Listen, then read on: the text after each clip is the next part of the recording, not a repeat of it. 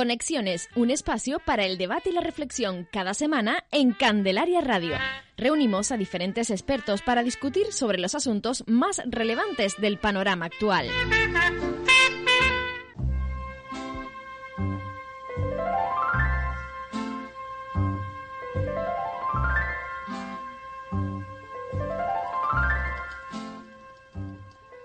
Continuamos la mañana aquí en Candelaria Radio, la 99.1 FM, con nuestra programación especial sobre la LGTBI fobia. Iniciamos la mañana en ese Cuéntame con la concejala de Servicios Sociales, Igualdad y Sanidad del Ayuntamiento de Candelaria con Olivia Pérez para ponernos al día pues de las diferentes cuestiones municipales que al fin y al cabo pues nos, nos atañen eh, a todas las personas que vivimos en el municipio para bueno para conocerlas de primera mano y ahora esta música está bien Ross nos indica que estamos en un conexión y como no podía ser de otra manera aprovechando para empezar la mañana y la semana de la mejor manera posible, empezamos con un conexión diversidad. Hoy la verdad es que eh, he cambiado las voces habituales de, esta, de este encuentro, de esta tertulia. Pero bueno, volveremos a contar con Olga Díez, volveremos a contar con, con Yelko Fernández, volveremos a contar eh, con Marta Febles, pero eh, hoy vamos a hablar con la juventud para poder bueno, pues lanzar un tema eh, interesante. Y es que hablábamos de todas las cuestiones eh, que atañen a la diversidad al colectivo LGTBI y qué mejor que, escuchar el testimonio de, de, sus jóvenes, de las personas que conforman este colectivo. Y para ello pues hoy estoy muy pero que muy bien acompañada porque me han venido al estudio de Candelaria Radio tres activistas y vamos a ir saludándoles para bueno pues empezar a a debatir, que yo creo que se nos va a hacer corta la hora. Yo creo que se los voy adelantando. Eh, por un lado tenemos a Sara Vera, trabajadora social, activista, también eh, colaboradora en diferentes asociaciones. Destacamos esa colaboración en Aspercan. Y, bueno, eh, Sara va a tener también un, papel fundamental en la tertulia de hoy porque, porque nos va a hablar, como siempre decíamos, con conocimiento de causa. Sara, muy buena. Hola, buenos días. Bienvenida, ¿cómo estás? Gracias, bien. bien, bien. Oye, un día reivindicativo hoy, sin duda. Sí, la verdad que sí. Hace mucho tiempo que lo, que lo celebramos como, como activistas. Ah, hace mucho tiempo que lo, que lo vamos celebrando pues eh, como activistas y este año pues un poco diferente eh, por el momento que vivimos pues eh, socialmente. Bueno, vamos a ver eh, qué tenemos que seguir reivindicando y vamos a hablar pues de todas esas cuestiones a continuación. Vamos a seguir presentando a la mesa. También tenemos con nosotras a eh, Yolanda Ruiz, administrativo, también activista, eh, bueno, apasionada de la moda, de la fotografía. también nos va a aportar pues esa visión cultural a la mesa de hoy. Yolanda, muy buena. Hola, buenos días. muchas, muchas gracias por estar con nosotros hoy en Candelaria Radio. Gracias. Y también eh, repitiendo, porque hay que, hay que celebrarlo. Me encanta cuando la gente repite porque eso significa que les tratamos bien. hoy viene con nosotros eh, para también yo creo que aportarnos la visión artística y darnos como siempre hace cada vez que viene eh, una clase magistral. Alexis Hervés, ¿cómo estás? Hola, muy bien. Me encanta aquí repetir. Yo, yo siempre me apunto a estas cosas. Yo lo sé. Yo sé que, eres como yo. Nos apuntamos a un bombardeo si hace falta. Exactamente. bueno, pero si es para hablar de, del tema que nos compete hoy, yo creo que, que más eh, nos apuntamos aún con más ganas, con más ímpetu. Y el tema que habíamos seleccionado hoy como tal, primera línea, era salir del armario porque es verdad que hoy hablamos en el, en el Día Internacional contra la LGTBI-fobia, hablamos como esto sigue siendo un acto revolucionario. Y bueno, a priori me gustaría conocer sus impresiones. Luego iremos desgranando los diferentes aspectos, qué significa salir del armario, la importancia que tiene o, la inseguridad que nos crea. Vamos a ir eh, contando desde experiencias personales hasta ámbitos como el laboral, el familiar, el educativo y vamos a ir viendo de qué va todo esto. Sara, empezamos contigo, si te parece. vale, eh, en primer lugar, pues eh, yo siempre pues suelo decir que salir del armario es un empezar y nunca acabar porque al final pues mm, vale a lo mejor sales del armario pues con tus amigos con tus amigas eh, con la familia pero al final nunca acaba porque siempre que conoces a alguien alguien nuevo eh, siempre vas a tener que romper ese estereotipo que han creado sobre ti sin tu hablar. Es decir tú vas, conoces a alguien y ya suponen que eres hetero. Entonces, pues, al tú romper es salir del armario, pero en verdad estás rompiendo un esquema que crearon sobre ti que tú no has puesto en ningún momento ni has dicho nada sobre ti.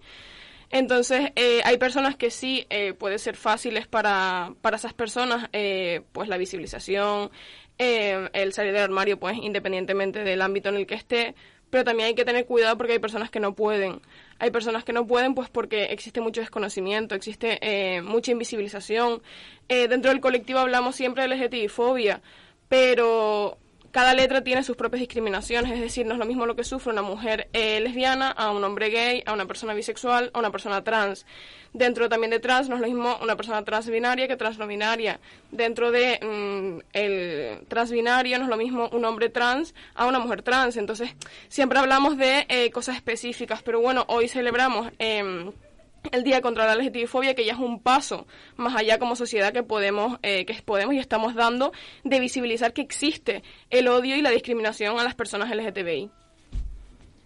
La verdad es que es un, es un discurso que no queríamos dejar eh, pasar hoy en la radio municipal porque como decíamos, hay tanto y hay además tanto desconocimiento al respecto. No solamente hablamos, me acuerdo una de las veces que nos acompañaba Alexis que hacíamos ese ejercicio de diccionario, de ponerle nombre y apellido y explicar cada concepto, sino además las situaciones del día a día, que son muy diversas. En este sentido, ¿tú cómo lo ves, Yoli?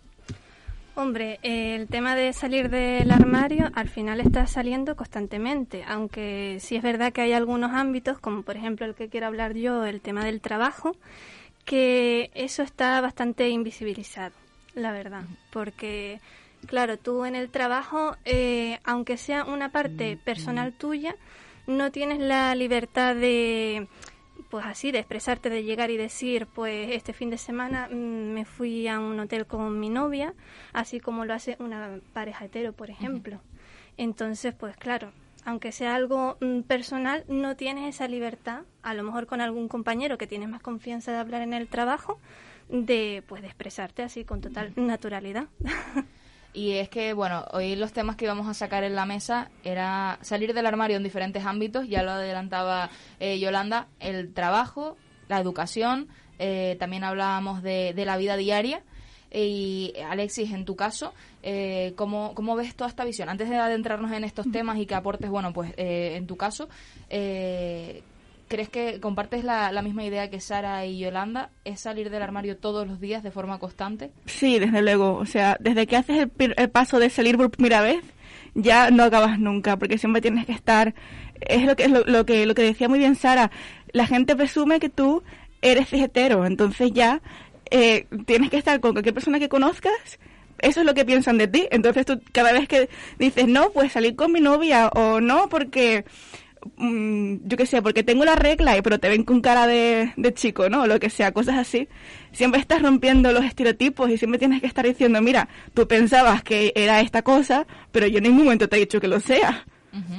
Yo creo que ahí está la clave y es ahí donde, a pesar de que siempre que hacemos un conexión diversidad lo hacemos, me gustaría que hiciéramos eh, pues también ese ejercicio para las personas que nos están escuchando y que quizás pues se pierden, ¿no? Que se han quedado en qué significa LGTB y ya está, ¿no? De hecho, aprovechando que tenemos a Alexis, me gustaría, como siempre, hacer ese ejercicio educativo, eh, porque bien hablaba Sara de las diferentes realidades y decía, no es lo mismo ser trans, eh, que, trans binario que no binario. Entonces, me gustaría, Alexis, que nos hicieras eh, ese ejercicio educativo, como te decía, de definición, para luego también sentar esas bases y ya poder empezar a desgranar dentro del programa las diferentes cuestiones. Claro, pues eh, yo soy una persona no binaria, lo cual en mi caso significa que no me identifico ni como hombre ni como mujer. Eh, esto es una cosa que eh, tiene muchísimos muchísimos detalles, muchísimas... Yo creo que cada persona lo vive de una manera diferente. Hay gente que a lo mejor pues siente que no tiene ningún género, hay gente que a lo mejor es género fluido, pero lo más importante es que nos, somos personas que no nos identificamos completamente con un género con otro o con el género que se nos asigna al nacer. Eso es lo más importante, creo yo. lo más importante. Y de hecho, estaba yo recordando que, bueno, estamos en directo, ya lo saben los oyentes, y que nos encanta que comenten, que participen, que formen parte de esta tertulia y de todas las que hacemos. Y les voy a recordar el WhatsApp de la radio para que nos escriban. Y a raíz de, esta explicación que nos daba, recuerdo una de las últimas mm, conexiones de diversidad que tuvimos, que hablábamos de, de las personas no binarias, y nos decía eh, un oyente. Eh, lo entiendo, estoy de acuerdo, no conozco a nadie, a ninguna persona no binaria, pero en el caso de encontrármela, ¿cuál sería, ¿qué sería la forma correcta a la hora de dirigirme a esa persona? Yo creo que hoy en día, para empezar, eh, una de las cosas eh, que más suele descuadrar al, entorno es cómo nos dirigimos. Tú, tú, hola, soy Alexis, soy una persona no binaria. ¿Cómo, ¿Cómo debe tratarte la gente? Es decir, a la hora de referirse a ti. Pues yo creo que lo más, lo más importante siempre es preguntar. Si no sabes cómo te vas a referir a alguien, conoces a una persona, te dices, no, yo soy una persona binaria. Y dices, vale, mm, ¿cómo quieres que te trate? Porque a lo mejor quiere que le trate de chica, a lo mejor quiere que, le trates de, chico, a lo mejor quiere que, le trates en neutro por, ejemplo, en, mi caso, a mí me gusta usar eh, pronombres neutros y también masculinos, sobre todo porque eh, no estoy tan acostumbrado a utilizar el neutro, a pesar de que me gusta usarlo para mí mismo. Así que eh, como que voy al, masculino de manera para, para chocar, sobre todo porque yo tengo una apariencia muy, muy femenina y me gusta causar el choque, causar el, eso de, uy, ¿por qué, estás, ¿por qué dices que eres un chico? Pero es importante a lo que, en lo que quería llegar al punto de esta cuestión con tu, con tu respuesta, Alexis, es decir, preguntar, que no pasa nada, no vamos a ofender a nadie por preguntar. Exactamente. Yo creo que es importante. Bueno, si tienen alguna otra duda, porque recuerdo que se nos había quedado en el tintero en su momento, pueden hacérnosla llegar al 607-030878, que es el WhatsApp de la radio. Nos hacen eh, un mensajito, una nota de voz y podemos eh, responderla. Además que tenemos hoy a tres personas invitadas expertas en la materia, que estoy convencida de que, que no van a tener oportunidad mejor para poderse poner al día y, bueno, pues eh, ser todos también más diversos después de este programa. Como les digo, 607-030878. Y ahora sí, vamos a empezar a desgranar el tema que nos compete. Eh, LGTBI fobia, salir del armario, tema protagonista de hoy. Eh, nos vamos, Sara, contigo al día a día. También sé que como trabajadora social en, este ámbito eh, eh, hay mucho que hay mucho que seguir diciendo y sé que la experiencia tanto en el aula como fuera de ella tienes mucho que contarnos. Eh, pues sí, la verdad que, eh, bueno, hice mis prácticas eh, de grado y en algunas ocasiones pues surgía el tema de la familia. El cómo afrontar la salida al armario de sus hijos e hijas o que a lo mejor pues le veían a su hijo pues comportamientos más femeninos, por así decirlo, y tenían miedo pues que a lo mejor le dijeran que era gay o le veían pues salir con chicos o con chicas y no sabían si era bisexual. El problema es, mm, o sea, no problema, sino yo creo que vivimos en una etapa en la que existen las etiquetas por algo. Es decir, eh, actualmente yo sigo defendiendo que existen las etiquetas porque se necesita visibilización, porque lo que se habla, o sea, de lo que no se habla no existe. Con lo cual, si eh, una peque, eh, un peque va a ayudar que a lo mejor vea gente como nosotras hablando hoy, o vea gente que vaya a los coles y diga, soy lesbiana, soy gay, soy bisexual, soy una persona trans no binaria, va a ayudar, es decir, ese peque, ese le va a ayudar para decir, pues no soy la única persona a lo mejor que estoy sintiendo esto y no sé, no sé identificarlo. Ojalá lleguemos a un mundo en el que no hagan falta las etiquetas y pues que cada uno sea eh, quien quiera ser o mm, ame a quien quiera y no pase nada. Eh, pero aún seguimos en esta sociedad en la que sigue haciendo falta la visibilización y pues más hoy en día cuando sigue saliendo gente que va en contra de, del colectivo que vivimos hoy en día. Entonces uno de los pilares más fundamentales mm, para mí personalmente es la familia, porque la familia no la elegimos. Es decir, a ti tú naces en una familia o em, puedes ser adoptada o cogida por una familia que no la elige. Entonces, el salir del armario con la familia, eh, yo estoy haciendo, por ejemplo, ahora una investigación en la salida del armario en la familia, porque es el, el, paso más difícil que viven las personas LGTBI, porque em, no sabes cómo van a reaccionar si vives en una familia en la cual nunca has hablado de ese tema. No vas a saber qué piensan tus padres, porque a lo mejor aunque reaccionen bien, el momento previo o los meses o cuando te pasas en plan, voy a contárselo, voy a contárselo, voy a contárselo, ese miedo no te lo va a quitar nadie. Es decir, por mucho que tú digas, sí, van a reaccionar bien. No, ¿por qué? Porque nunca se ha hablado de ese tema en la familia. Nunca te han dicho, a lo mejor, de, por ejemplo, a mí de pequeña, nunca me habían dicho, ¿te gusta alguna niña de clase? O te gusta... Habían dado por hecho que... Exacto, entonces, eh, bueno, y mi familia tampoco se lo esperaban, entonces mm, fue como más chocante.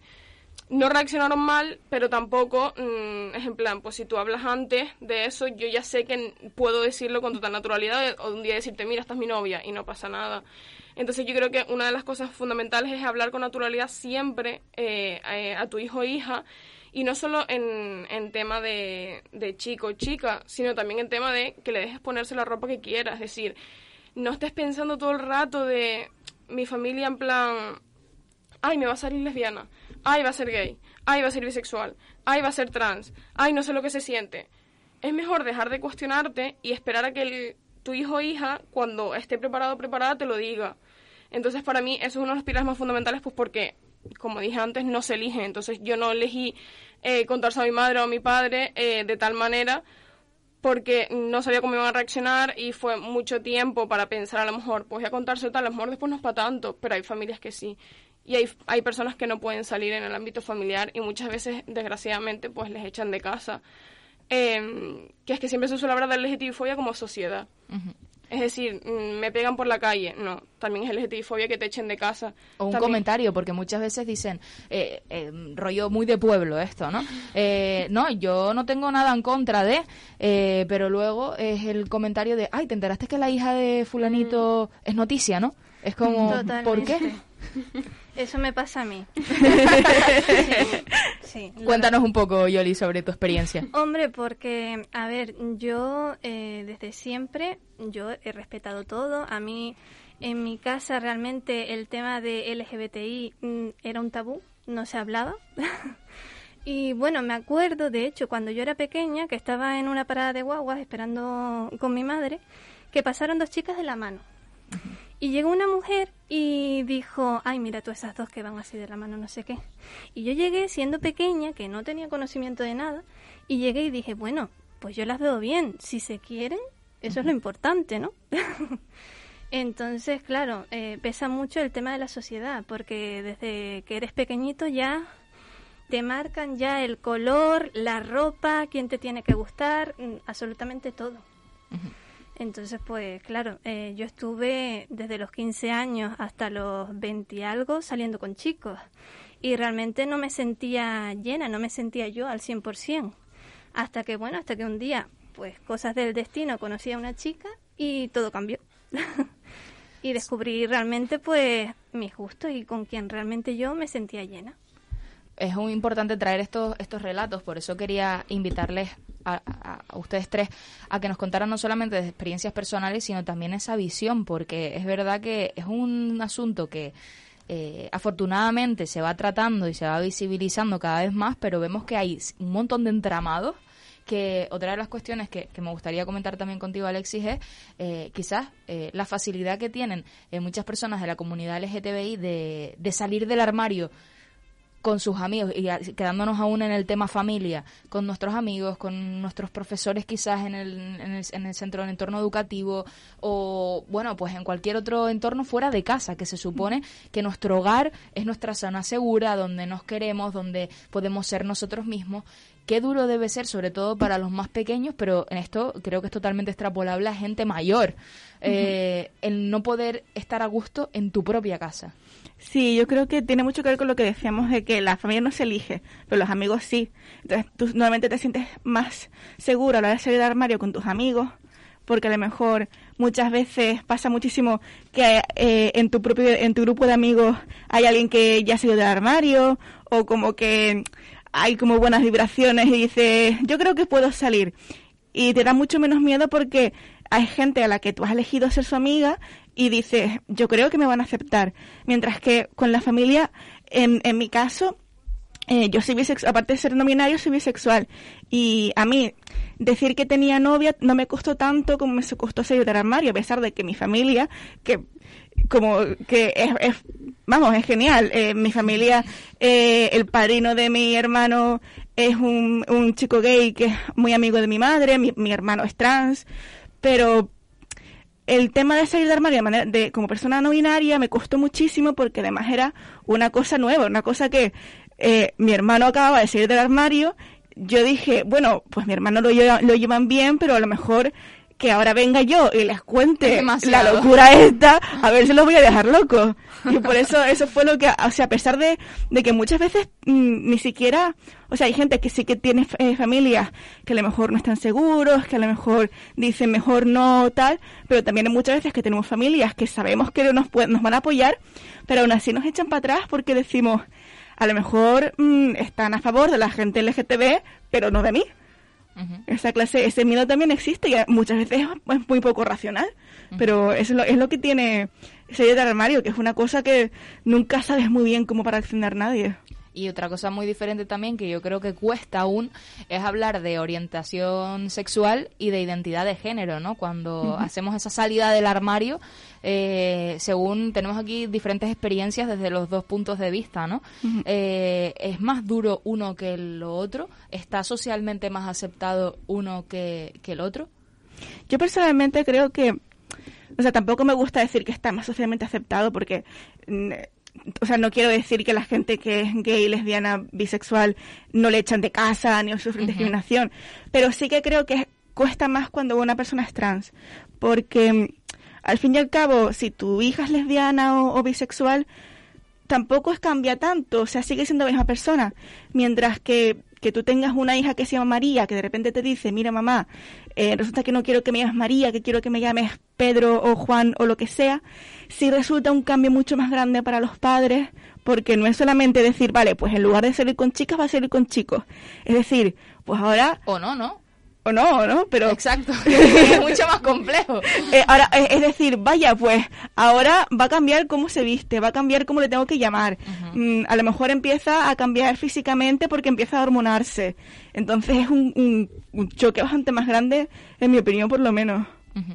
En el caso de, de ustedes, ¿cómo, ¿cómo lo han visto? O sea, este cambio, además como activistas que han tenido oportunidad de compartir con personas trans también esto, estas historias, estas historias personales, en eh. las comparaciones nunca fueron buenas, pero, pero bueno, vamos a hacer ese ejercicio de, comparativa. Vale. Eh, yo, tú. Bueno, empieza. tú tienes más experiencia ¿no? que yo. Eh, yo siempre, yo estoy súper de acuerdo con Alexis. yo siempre digo que, que la T es la más invisibilizada de, del colectivo. Como dije antes, cada realidad tiene sus propias discriminaciones y sus propias invisibilizaciones. Eh, y sus propias pues mitos mm, que existen sobre si es lesbiana, gay y tal, pero siempre eh, yo voy a defender que la T actualmente sigue siendo la más invisibilizada. Sigue siendo la que una de las letras que más discriminación sufre por el hecho eh, de que lo que dijo Alexis, mm, desconocimiento. O sea, para mí el pilar fundamental de la discriminación es el desconocimiento. No se conoce, no hay referentes en las pelis, series, siempre, eh, o sea, ya están empezando a meter referentes, que es súper positivo, eh, que empiezan a meter parejas del mismo género, mm, pues eh, gente trans, pero sigue faltando gente trans. Siguen faltando referentes, o si meten a lo mejor a una persona trans, es específicamente y tienes que toda la trama va porque es trans. Y es en plan, no hace falta especificar que es trans, sino pues que en un episodio salga que es trans para visibilizar porque hace falta, pero siempre va a ser la más invisibilizada y esperemos que no siga así. Pero sí estoy súper de acuerdo con Alexis porque al final eh, cuando tú tienes una hija o un hijo y te dice que es gay, bisexual, eh, eh, lesbiana, cambia, pero no cambia tanto. Es decir, mm, pues sí, es la manera diferente, mm, pueden aceptarlo la familia, pueden no, pero cuando a lo mejor te dicen que es trans, tanto binario como no binario, em, cambia. Es decir, la familia que a lo mejor no ha recibido esa educación que eso es lo importante. Eh, para mí, el pilar fundamental es cambiar la educación y ahí se cambiarán eh, la sociedad. Cambia tu hijo o tu hija. Es decir, mm, por mucho que tú no quieras, mm, tu visión a lo mejor, pues tenías una hija, eh, por decirlo muy bruto, planteas una hija y ahora es un hijo. Entonces, la familia mm, lo va a llevar peor en el sentido de no es mi hijo mi hija. Aunque al final sí, después lo acepten, pero el primer choque va a ser ese, en plan, o mm, lo típico que siempre suelen decir, me has estado engañando. Es en plan, lo peor es que no te estado engañando a ti, sino a mí.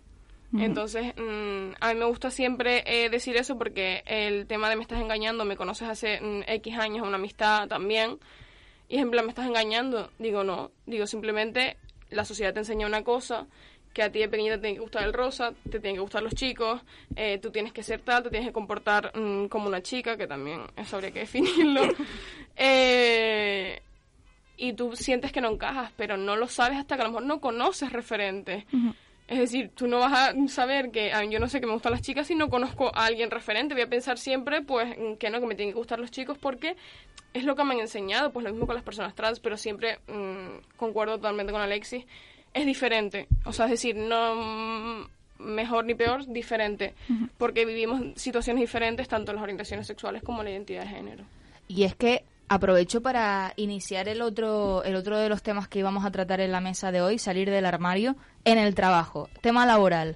Porque es verdad que aquí yo creo que las personas trans también eh, tienen eh, algo muy importante que decir, algo muy importante que visibilizar, pero sí que es cierto que se conforman entornos diferentes y ahora pasamos de unos niños, unas niñas que han ido creciendo pues a lo mejor ni con tantos efectos negativos ni recibiendo tanto impacto negativo sobre esto, sino como bien decíamos, un silencio, una invisibilidad. Eh, y algún que otro comentario de, de, la familia o de los vecinos o de algo que vemos en la tele, pero poco más. Eh, vamos a trabajar eh, siendo personas LGTBI. Eh, ¿Cómo se desarrolla este panorama? Sobre todo yo creo que podemos empezar por la primera fase que es ir a buscar trabajo, entrevista, ¿no? Alexis, en este caso cuéntanos un poco. En este caso eh, la gente no lo tiene muy difícil, lo suele tener muy difícil, sobre todo cuando estás en ese punto en el que la gente te mira y no sabe muy bien lo que eres o mm, dicen, uy, mm, tú aquí pone que eres Laura, pero yo te veo cara de que no eres Laura. o, o, incluso que tienes en el DNI el nombre que con el que naciste, no con, no, no con el que te identificas, entonces siempre tienes que estar dando explicaciones, vas, llegas ahí y dices, mira, es que mm, en el currículum pone Laura, pero en el DNI pone otra otro nombre. Esa clase de cosas siempre hace que el proceso sea muy difícil porque además es una cosa que las personas trans tenemos que ir todos los días y estar dando explicaciones, dando, ir siempre con la charla, ir siempre diciendo, no, sí, mira, es que no sé qué, es que aquí pone esto, pero realidad es lo otro, y es muy cansado. Y, y por desgracia además yo creo que hay mucha mucho prejuicio de que ser trans es un coñazo porque lo es. Y, y claro, pues tienes que estar yendo al médico, tienes que estar, mm, yo qué sé, y entonces a lo mejor, como te voy a contratar, si a lo mejor un día de estos tienes que ir al médico y no puedes estar trabajando y, y todas estas cosas. Siento que es, es, una es una parte importante de porque hay mucha eh, mucho desempleo trans, las personas trans tenemos mucho problema para encontrar empleo, yo creo que en parte por por todo esto de, de, que no sabes muy bien, la gente no sabe muy bien si contratarte o no contratarte porque a lo mejor a ver qué pasa. Y además esa, esa doble exposición, ¿no? No solamente la que tú decidas como Alexis decir, eh, salir del armario con tus compañeros de trabajo, en tu entorno laboral, porque al fin y al cabo pasas muchísimas horas con esas personas, ¿no? Y, y bueno, pues se tiende a compartir un poco de tu vida personal. No solamente el hecho de que tú decidas hacerlo o no, sino el, lo que más me ha llamado la atención es el estar dando explicaciones, estando, uh -huh. tener que justificarte de forma obligatoria, ¿no? Uh -huh. Yo creo que eso es lo con lo que yo me quedo, lo más duro. Eh, mundo laboral, Sara, Yolanda, ¿cómo lo ven? Hombre, pues mm, la verdad que también requiere de bastante trabajo y partimos también de lo mismo, del tema de la, de la educación en todos los ámbitos, que eso es algo fundamental, porque, por ejemplo, eh, conocí un caso, eh, bueno, de hecho creo que se hizo noticia, que era una persona que a lo mejor un día se sentía como más mujer y otros días como más hombre. Y claro, se vestía, se maquillaba o lo que sea, a lo mejor eh, como una mujer y se hacía llamar Laura, por ejemplo. Y iba a lo mejor eh, de comercial o lo que sea eh, con ciertos clientes y luego otro día aparecía, mmm, no me acuerdo el nombre, eh, Juan, por ejemplo, y era la misma persona. Y claro, a los clientes eso pues le chocaba bastante. Y entonces eso eran ya después quejas a la empresa hasta el punto en el que pues despidieron a esa persona. Madre mía. Pero por el simple hecho de, del desconocimiento, ¿sabes? De no informarte, de no educarte en la diversidad al final. Es a lo que vamos, estaba perjudicando eh, el, el, resultado, ¿no? El trabajo por el que se le estaba pagando a esta persona, ¿lo estaba haciendo mal o es simplemente una cuestión de constructo social?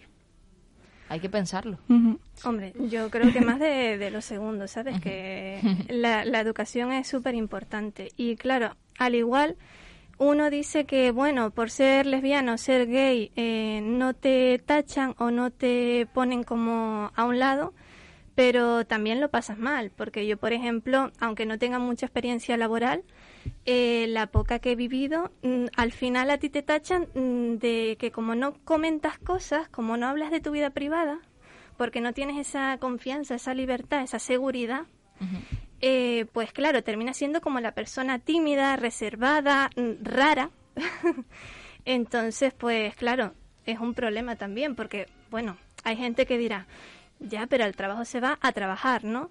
Y digo, sí. Pero inevitablemente yo creo que todos estamos de acuerdo en esta mesa de que acabas compartiendo, ¿no? Quizás las personas LGTBI tienen, eh, son más recelosas, es decir, en ese apartado laboral eh, somos más reservados a la hora de comentar o de opinar sobre, no tiene por qué ser de nuestra vida privada, sino comentar X tema, formar parte de una conversación eh, por oye, pues tener que decir eh, o expresarte, es decir, te tienes que definir o no, preferimos quedarnos en silencio, nos mm. autosilenciamos, ¿no? Nos autoinvisibilizamos muchas veces. ¿Cómo lo ves, Sara? Eh, yo creo que eh, sí por el hecho de que hemos vivido tantas situaciones malas, es decir, salir del armario en situaciones en las que a lo mejor no podías o has oído comentarios, que siempre, yo creo que es una de las cosas que más en común tenemos las personas LGTBI, esperamos a que sea seguro. Es decir, eh, siempre esperas a que pues, no estás en una cena y esperas a escuchar los comentarios, esperas a ver qué están diciendo, esperas a ver,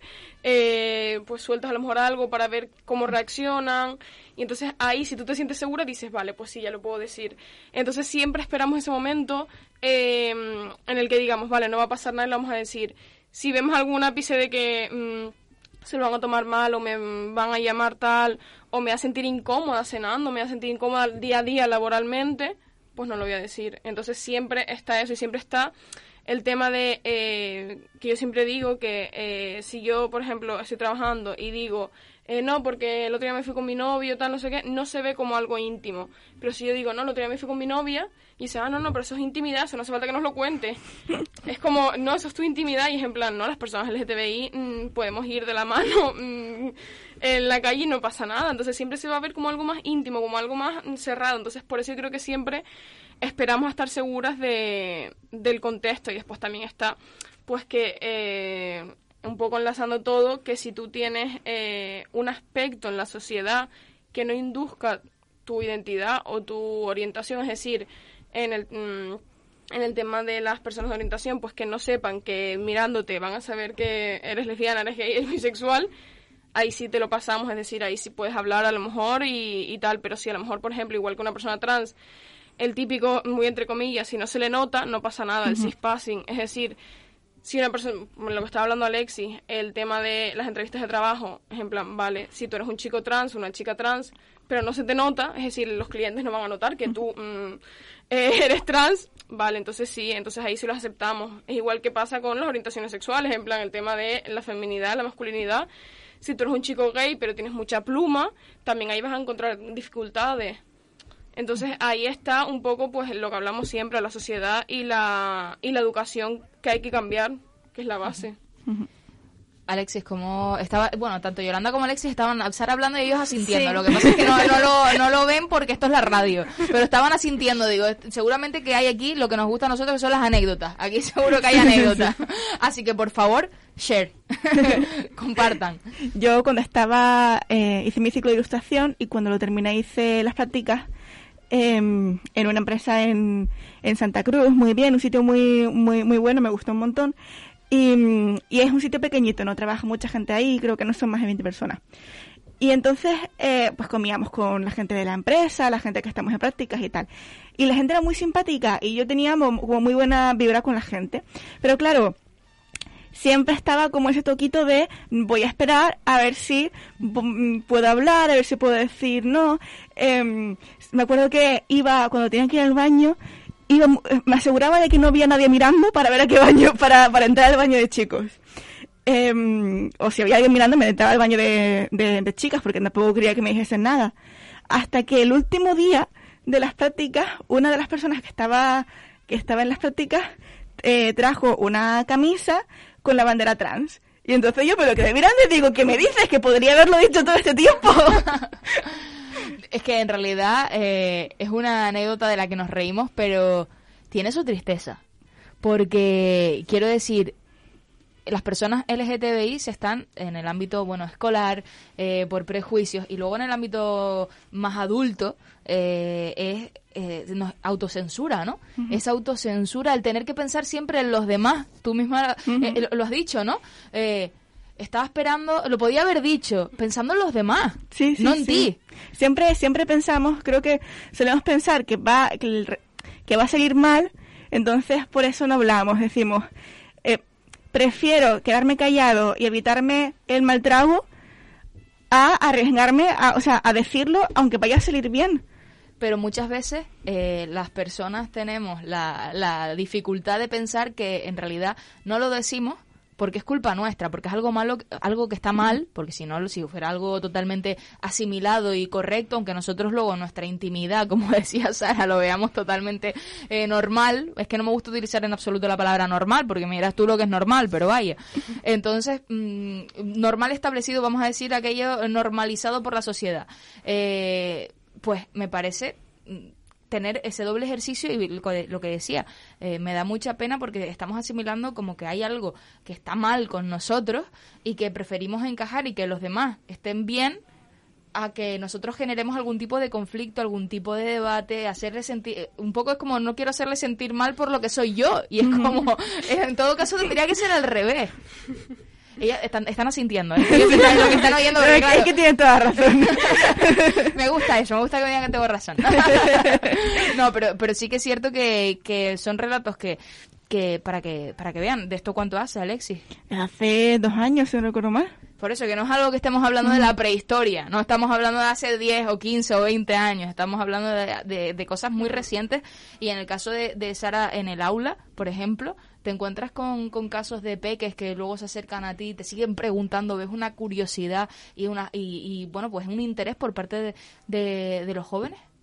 Eh, o sea, yo formaciones a, en, a, instituto y tal fui eh, una o dos veces y sí es cierto que pues existe mucho desconocimiento, pero es que también a mí, bueno, que yo también hice el TFG sobre el, la educación, en plan, el profesorado del colectivo LGTBI y y para mí la completa normalización y la completa será cuando en un problema de matemáticas te ponga eh, Juan y Carlos fueron a comprar mm, como pareja mm, tal. Eh, metan a personas trans en los libros de lengua, matemáticas, en la historia. Que hablen de historia LGTBI en los coles. Para mí, eh, ir un día darles una charla de una hora como hoy vamos a hablar de la diversidad afectivo-sexual y ya está. Mm, y, te hablan, te hablan y tú, vale, pues hoy les explico lo que es el LGTBI, venga, va, hoy les explico que existen diferentes orientaciones, dentro de una hora se han olvidado. Si tú no lo, o sea, si el profesorado no sigue en el día a día, si el profesorado no es visible, es decir, hay profesorado que, que es LGTBI que no es visible. Si el profesorado no es visible, no va a ayudar a los peques y a las peques. Si el profesor un profesor no dice mi marido, una profesora mi mujer, o cualquier cosa, o enseña, en plan, si no eres LGTBI, mm, pues enseña eh, contenido LGTBI. No vayas un día como una cosa especial, en plan, hoy te vamos a hablar del colectivo LGTBI, como si fuera algo diferente, como si fuera algo de... Mm, es una charla especial que además viene gente de fuera, porque claro, nosotros no tenemos formación como profesores o profesores, y va a venir gente de fuera a hablarte sobre esto porque es algo mm, como súper especial y súper íntimo y... Entonces, claro, para mí la completa normalización sería eh, en eso, en plan, que sea día a día trabajar el profesorado y que se forme el profesorado. Y esa perspectiva, Sara, nunca, la había, nunca me la había planteado, es decir, que el profesorado sea visible. Yo recuerdo un profesor de plástica en el instituto que me acuerdo el comentario de compañeros de ¿sabes que fui al campo el fin de semana y me vi a Pepe, no se llamaba Pepe, pero vamos a salvaguardar su intimidad, eh, a Pepe con su marido y todos los compañeros, uh, ¿en serio? Con su marido y era como, es obvio porque además era una persona gay con muchísima pluma, ¿no? Eh, entendido como tal. Y, y es verdad que él nunca nos dijo, nunca salió del armario como tal, pero se sobreentendía ¿no? Eh, la situación, pero estoy convencida de que en muchas otras circunstancias no es, no es visible, no es algo que tú puedas apreciar y que, oye, pues yo creo que es verdad que muchas veces, en mi caso, por lo menos, experiencia personal, el profesorado no suele nunca compartir más allá, no suele trazar esa línea y entiendo que no tiene por qué, pero también veo la perspectiva de podría ser de mucha ayuda. Claro, o sea, pero traspasan la línea porque sí, muchas veces yo he tenido profesores que han dicho, o sea, profesores que han dicho mi mujer o profesores Sí, que... exacto. Exacto, pero no traspa- es lo que hablamos antes, no traspasan la línea cuando es LGTBI. Entonces ahí está el punto de, otra vez volvemos a lo de antes, el trabajo. Intimidad, normal, en plan, normal es que tú tengas marido, mujer, mm, eh, hetero. El comentario. Pero eh, lo otro es como el profesor dice, no, mi marido, y todos los alumnos dirán, ay, no, no, no, pero eso no se trata que nos lo cuentes, en plan, Sí. ¿sabes? Porque no está visibilizado, está visto otra vez como algo de intimidad. Entonces, para mí una de las cosas fundamentales es que las personas, se- las que puedan, obviamente, yo siempre hablo desde el ámbito de las personas que puedan, porque hay personas que no pueden visibilizarse, las que puedan que se visibilicen porque van a ayudar a las otras personas, es decir, mm, lo que siempre hablamos, el modelo de referencia, el modelo de tener a alguien referente ayuda a tú decir, ah, pues yo puedo conseguir esto. Em, si, empieza, si la gente, es lo que siempre hablamos, discriminación positiva, si las empresas empiezan a contratar a personas trans, em, pues a lo mejor específicamente, como por ejemplo pasa con, con la discapacidad, que siempre hay un porcentaje que contrata, eso es discriminación positiva, pues lo mismo puede pasar, a lo mejor las personas trans dicen, pues yo también puedo conseguirlo, porque muchas veces pues está la desmotivación de no voy a conseguirlo, o mm, ¿qué consigo pues hablando hoy en la radio? Pues a lo mejor consigues una persona, pero es que una persona ya has ganado, ya has ganado que te escuche una persona, con una persona para mí ya es ganar. Y no solamente el ejercicio del por qué estamos haciendo este especial, esta programación especial en Candelaria Radio hoy contra, bueno, por el Día Internacional contra la LGTBI fobia, sino no solamente que haya alguien del colectivo que nos pueda escuchar y dice, oye, qué inspirador escuchar a tres personas jóvenes que están viviendo esto, sus, sus experiencias, sus vivencias, sus opiniones al respecto, sino también a lo mejor hay algún abuelo o alguna abuela que escuchen esto y diga, wow, no tenía ni idea. Oye, a lo mejor a mi nieto o a mi nieta le puede pasar esto. Y que se enfrenten a una realidad o, o el hecho de decirle a, a ese, a ese nieto, a esa nieta, a ese bisnieto, eh, oye, que sepas que si en alguna circunstancia te ocurre esto, me lo puedes contar sin ningún problema. Yo creo que esa seguridad de decírselo a un niño antes, a una niña antes de, antes de nada, sino dar ese paso como familia, me parece realmente mm, para aplaudir. Y es verdad que hablábamos de diferentes influencias, hemos hablado de la familia, hemos hablado de la educación, hemos hablado también del trabajo y creo que es momento de pasar a nuestra sección cultural. Ya saben que en Conexión Diversidad aprovechamos no solamente para reivindicar, eh, trayendo a la mesa diferentes debates, eh, sino que también eh, utilizamos la cultura como motor eh, imprescindible. Antes Sara lo apuntaba como a través de las series de televisión, el cine, pues eh, también yo creo que son herramientas fabulosas y que llegan a, todo el público, desde los más chiquititos hasta los más ancianos. Creo que es importante a través de esas herramientas pues contar historias diversas. Y bueno, no solamente la cultura se trata de cine y de cómics y de series, sino que engloba muchísimos aspectos. El teatro, eh, por ejemplo, la música, que además hoy durante la programación de Candelaria Radio yo les pido que estén más atentos aún a la, a la, a la música que suena, porque siempre tiene un guiño a esta reivindicación que hacemos hoy. Eh, escuchábamos al principio, bueno, al principio del programa a María Peláez con ese Mi tío Juan, eh, que bueno, es una historia que, les recomiendo que, que presten atención cuando vuelva a sonar. Y bueno, vamos a conocer las propuestas de, de- del equipazo que tengo hoy en Conexión Diversidad. Eh, Alexis, ¿empezamos contigo? Venga, eh, pues yo voy a recomendar eh, una serie de, de libros eh, que seguro que, que algunos, algunos jóvenes lo conocen, que es la, la saga de Percy Jackson. Es muy interesante, me gusta un montón. Eh, si a gente que conozca Harry Potter, esta clase de cosas, les va a sonar un montón. Eh, me gusta muchísimo porque los primeros libros pues son, digamos, más normativos, pero conforme se va avanzando la historia, te van metiendo personajes menos normativos, te van metiendo pues más personajes racializados, eh, un personaje gay, eh, con el tiempo, o sea, de manera súper normal, pero te van me- metiendo personajes de diferentes realidades y así empiezas, o sea, puedes empezar a, a- a leer el primer libro sin saber muy bien que esto va a acabar teniendo eh, personajes LGTB y al final pues dices, hostia, pues, pues sí, pues aquí hay una pareja de, de dos chicas y está súper súper bien y tiene súper normalizado y además eh, la historia está muy bien y no, no va solamente sobre que estas dos chicas son novias, sino que tiene un- cosas súper épicas y, y además genial. A mí, me encanta, lo recomiendo para todo el mundo. Es que de hecho yo soy súper fan de las dos películas que se hicieron con Logan Lerman de Percy Jackson. Pero, pero por eso te decía, digo, son los libros donde la Sí, historia sí, continúa, digo, porque qué pena que la película, que encima se hicieron dos, no se aprovechara pues una ficción que podría llegar a tanta gente joven, sobre todo, y a tantos fanáticos y fanáticas de del sci-fi, ¿no? De la ciencia Sí, sí. ficción, para, para poder meter diferentes realidades. Colección de libros de Percy Jackson, anotado queda. Eh, Yolanda, empezamos contigo. Comen- re- eh, bueno, comenzamos, no, continuamos contigo. Sí, bueno, a ver, yo voy a recomendar otro libro. Muy bien, recomendaciones literarias. Hacemos grande la Sí. biblioteca de la radio municipal. Pues sí, eh, más que nada porque como las sigo desde hace tiempo, porque son las que se llaman Verónica y Hanna de Oh Mami Blue, Ujú. para más o menos los que las sigan. Y sacaron un libro recientemente que se llama Familias, de la editorial Somos Libros. Y lo pueden conseguir por internet, que si no recuerdo mal, el envío a Canarias es gratuito y también está en la librería Lemus en La Laguna. Muy bien. Y bueno, si quieren les leo un poquito la sinopsis para que más o menos se hagan una idea. Ok. Que aunque sea para temas de niños, a mí personalmente, para cualquier tipo de edad, va perfecto.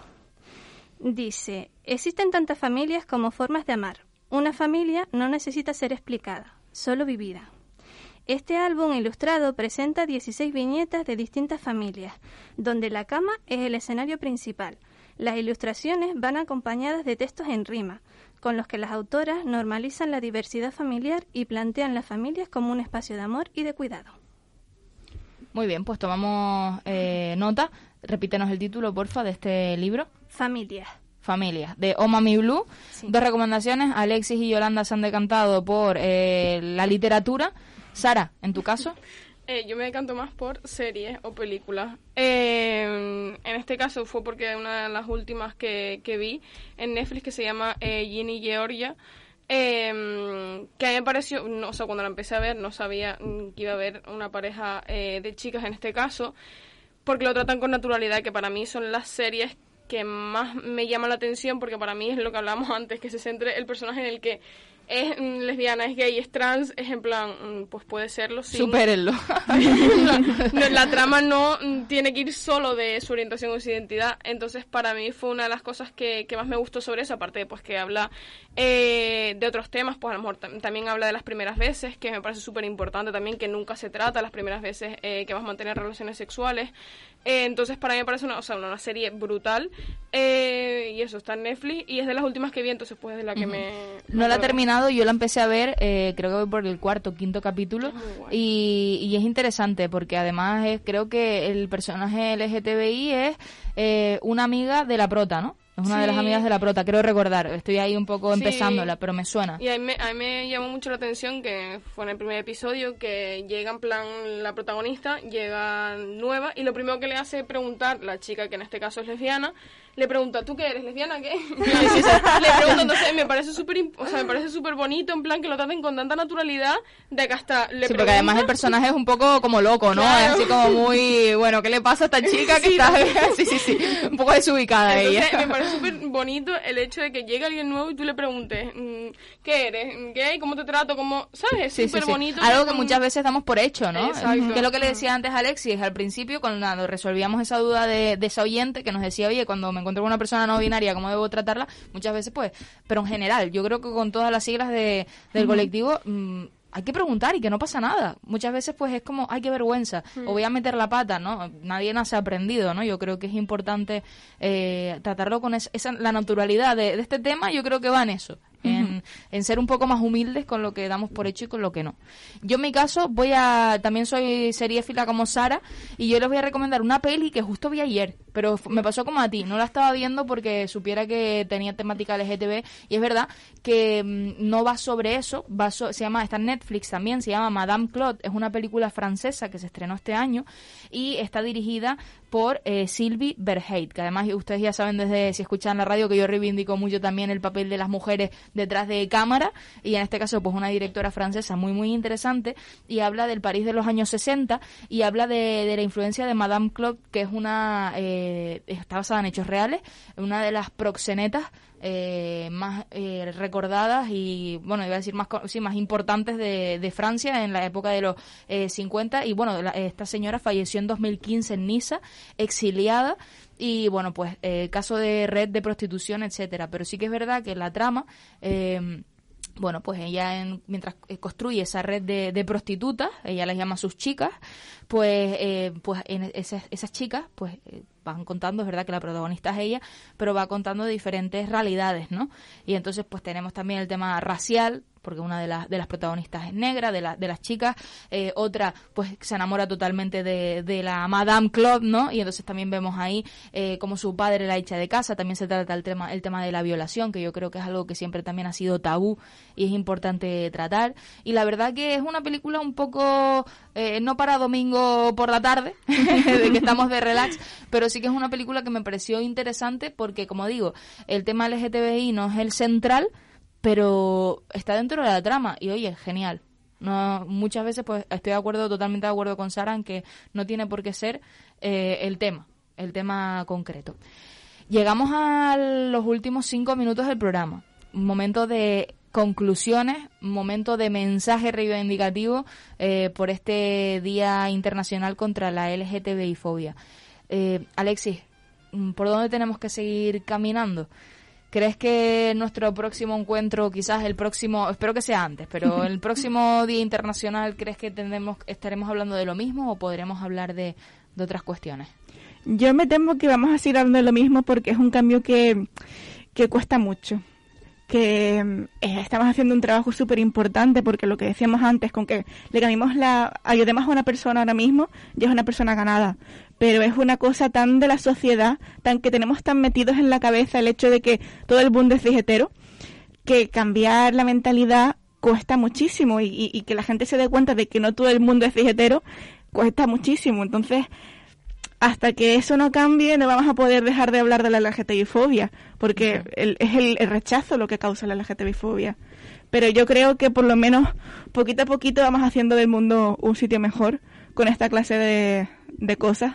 Así que seguiremos hablando de lo mismo, pero a lo mejor con un poquito más de esperanza. Yo lo espero y aprovecho además antes de darle la palabra a Yolanda y a, y a Sara eh, para decir que, que es LGTBI-fobia porque me gustaría que ustedes también aprovechar este final del programa para definirlo, porque muchas personas dicen, no, yo no soy homófoba o no soy transfoba o, lo que fuera, eh, pero sí que es verdad que, porque a lo mejor pensamos por el imaginario también que ha construido los medios de comunicación, que la LGTBI-fobia es ver a una persona caminando con su pareja de la mano en la calle e insultarle, apedrearle o, o darle una paliza, como hemos visto, ¿no? O a lo mejor el acoso cibernético por mostrarte, visibilizarte en redes sociales. Eh, ¿qué consideran ustedes también más allá de eso que puede ser LGTBI-fobia? Yo considero que eh, más allá de eso hay muchísimas em, eh, microagresiones, ¿no? Desde decir, mm, pues ay, es que no me gusta que se besen en público, o ay, es que me pone como incómodo que verles escogido de la mano, que no es, no es, no es ponerte a pegarles a la gente que va de la mano, pero sí es una agresión porque haces que la gente no se sienta segura por la calle. Hasta los comentarios de, mm, ay, es que pareces mariquita, o mm, esa clase de, cosas, el no dejar a los niños que se vistan como quieren o jueguen con lo que quieren, toda esa clase de cosas, aunque no sean agresiones físicas, están ayudando a, la LGTBI-fobia. Muy bien. Sara, ¿en tu caso? Eh, pienso igual, es decir, comentarios también que están tan normalizados, como por ejemplo, un chico, mm, cualquier cosa, que mm, sea hetero, sea gay, sea bisexual, sea lo que sea, eh, no seas maricón, o ay, no seas maricón que eso es de mujeres, ay, ese tema, o a las mujeres en este caso, pues ay, no, juega fútbol es una machona. Entonces, todos esos comentarios, por mucho que no sean dirigidos, es decir, porque la persona a lo mejor no sea mm, gay, lesbiana, bisexual, no significa que no sean LGTBI-fobia. Entonces, una mirada, el cambiarte de acera, pues cuando hay alguien, el mirar a una pareja a lo mejor pues que está de la mano eh, y después cuchichear con tu amigo o amiga que está al lado, todo eso es fobia no es solo mm, pegar a alguien, escupirle, mm, hacerle el vacío. O sea, cualquier eh, discriminación que muchas veces no lo hacemos conscientemente, por eso mm, siempre hablamos de eh, visibilizar, educar a la sociedad, porque después está eh, lo que yo siempre digo, que que llevamos hablando todo el, todo el programa, preguntar, es decir, todas las personas tenemos estereotipos en la cabeza. Hasta incluso la persona más deconstruida tiene estereotipos porque es muy difícil que tú te quites algo que en plan tienes en la cabeza. Es decir, es muy difícil que tú veas a alguien eh, y no, no, no, lo califiques como hombre y como mujer. O sea, aunque no lo digas, en tu mente lo estás calificando, quieras o no, porque es algo en plan automático que tú haces automáticamente. Entonces, la cosa es darte cuenta y cambiarlo. Es como, bueno, igual que el machismo, el feminismo. La cosa no es quitarte todas las actitudes machistas porque todas las personas tenemos actitudes machistas porque vivimos en una sociedad machista. La cosa es darte cuenta y modificarlas. Darte cuenta que a lo mejor tú estás leyendo a una persona como chico y decir, vale, puede que no sea un chico. Voy y le pregunto, mira, ¿cómo quieres que te trate? ¿Cómo quieres tal? Ver a una persona ver a una chica de la mano de otra chica y no presuponer que a lo mejor son pareja, no presuponer que son amigas, no sino ir y preguntar, que es lo que siempre hablamos, preguntar. Pero es muy difícil, por eso, mm, hablando de lo que bueno decía Alexis, el próximo año yo creo que seguiremos mm, hablando de esto porque es muy difícil cambiar eh, los estereotipos, es muy difícil cambiar la estructura eh, de la sociedad es muy difícil, pero poco a poco lo vamos consiguiendo y poco a poco pues eh, tenemos más espacio. Mm, eh, hace mucho tiempo no podíamos venir aquí a hablar sobre esto. Entonces eso para mí es algo que hemos ganado. Hemos ganado en visibilidad, hemos ganado en que eh, gracias a las personas pues que lucharon antes que nosotras, nosotras podemos estar aquí. Gracias a que nosotras vamos a seguir luchando, generación em, más eh, pequeña que nosotras va a poder seguir luchando por nosotras cuando ya no estemos. Entonces para mí eso es súper importante y ojalá algún momento pues dejaremos de luchar pues por sobrevivir que es lo único que queremos.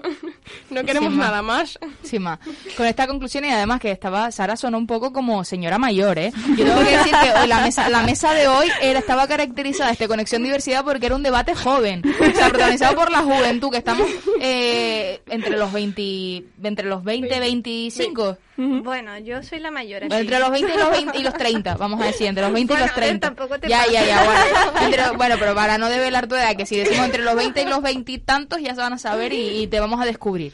Pero bueno, que mesa joven, Sara, no pasa nada, que somos generación millennial, generación Z, a lo sumo, podemos.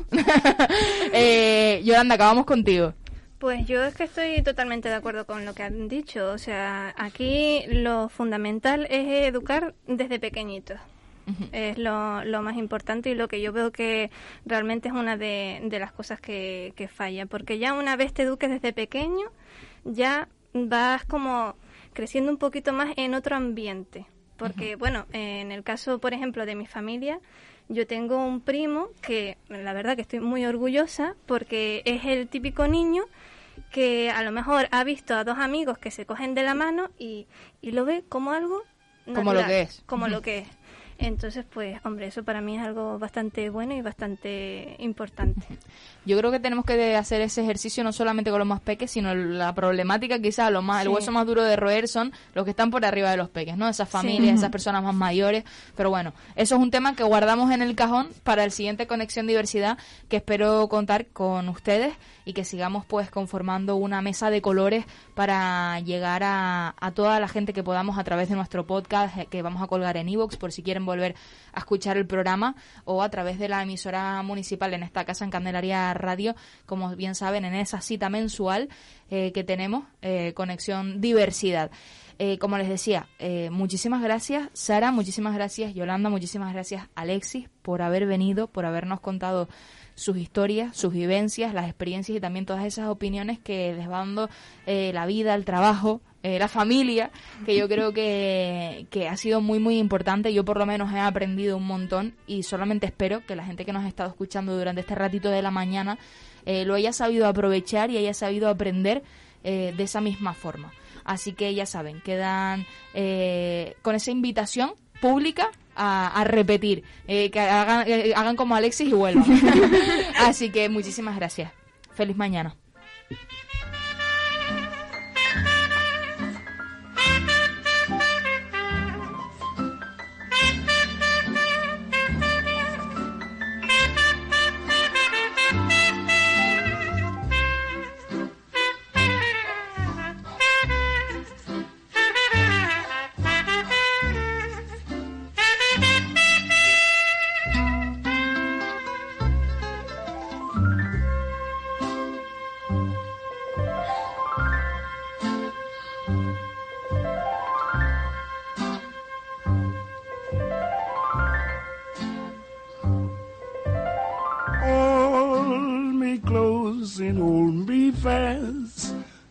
Magic spell you cast. This is Vie en Rose.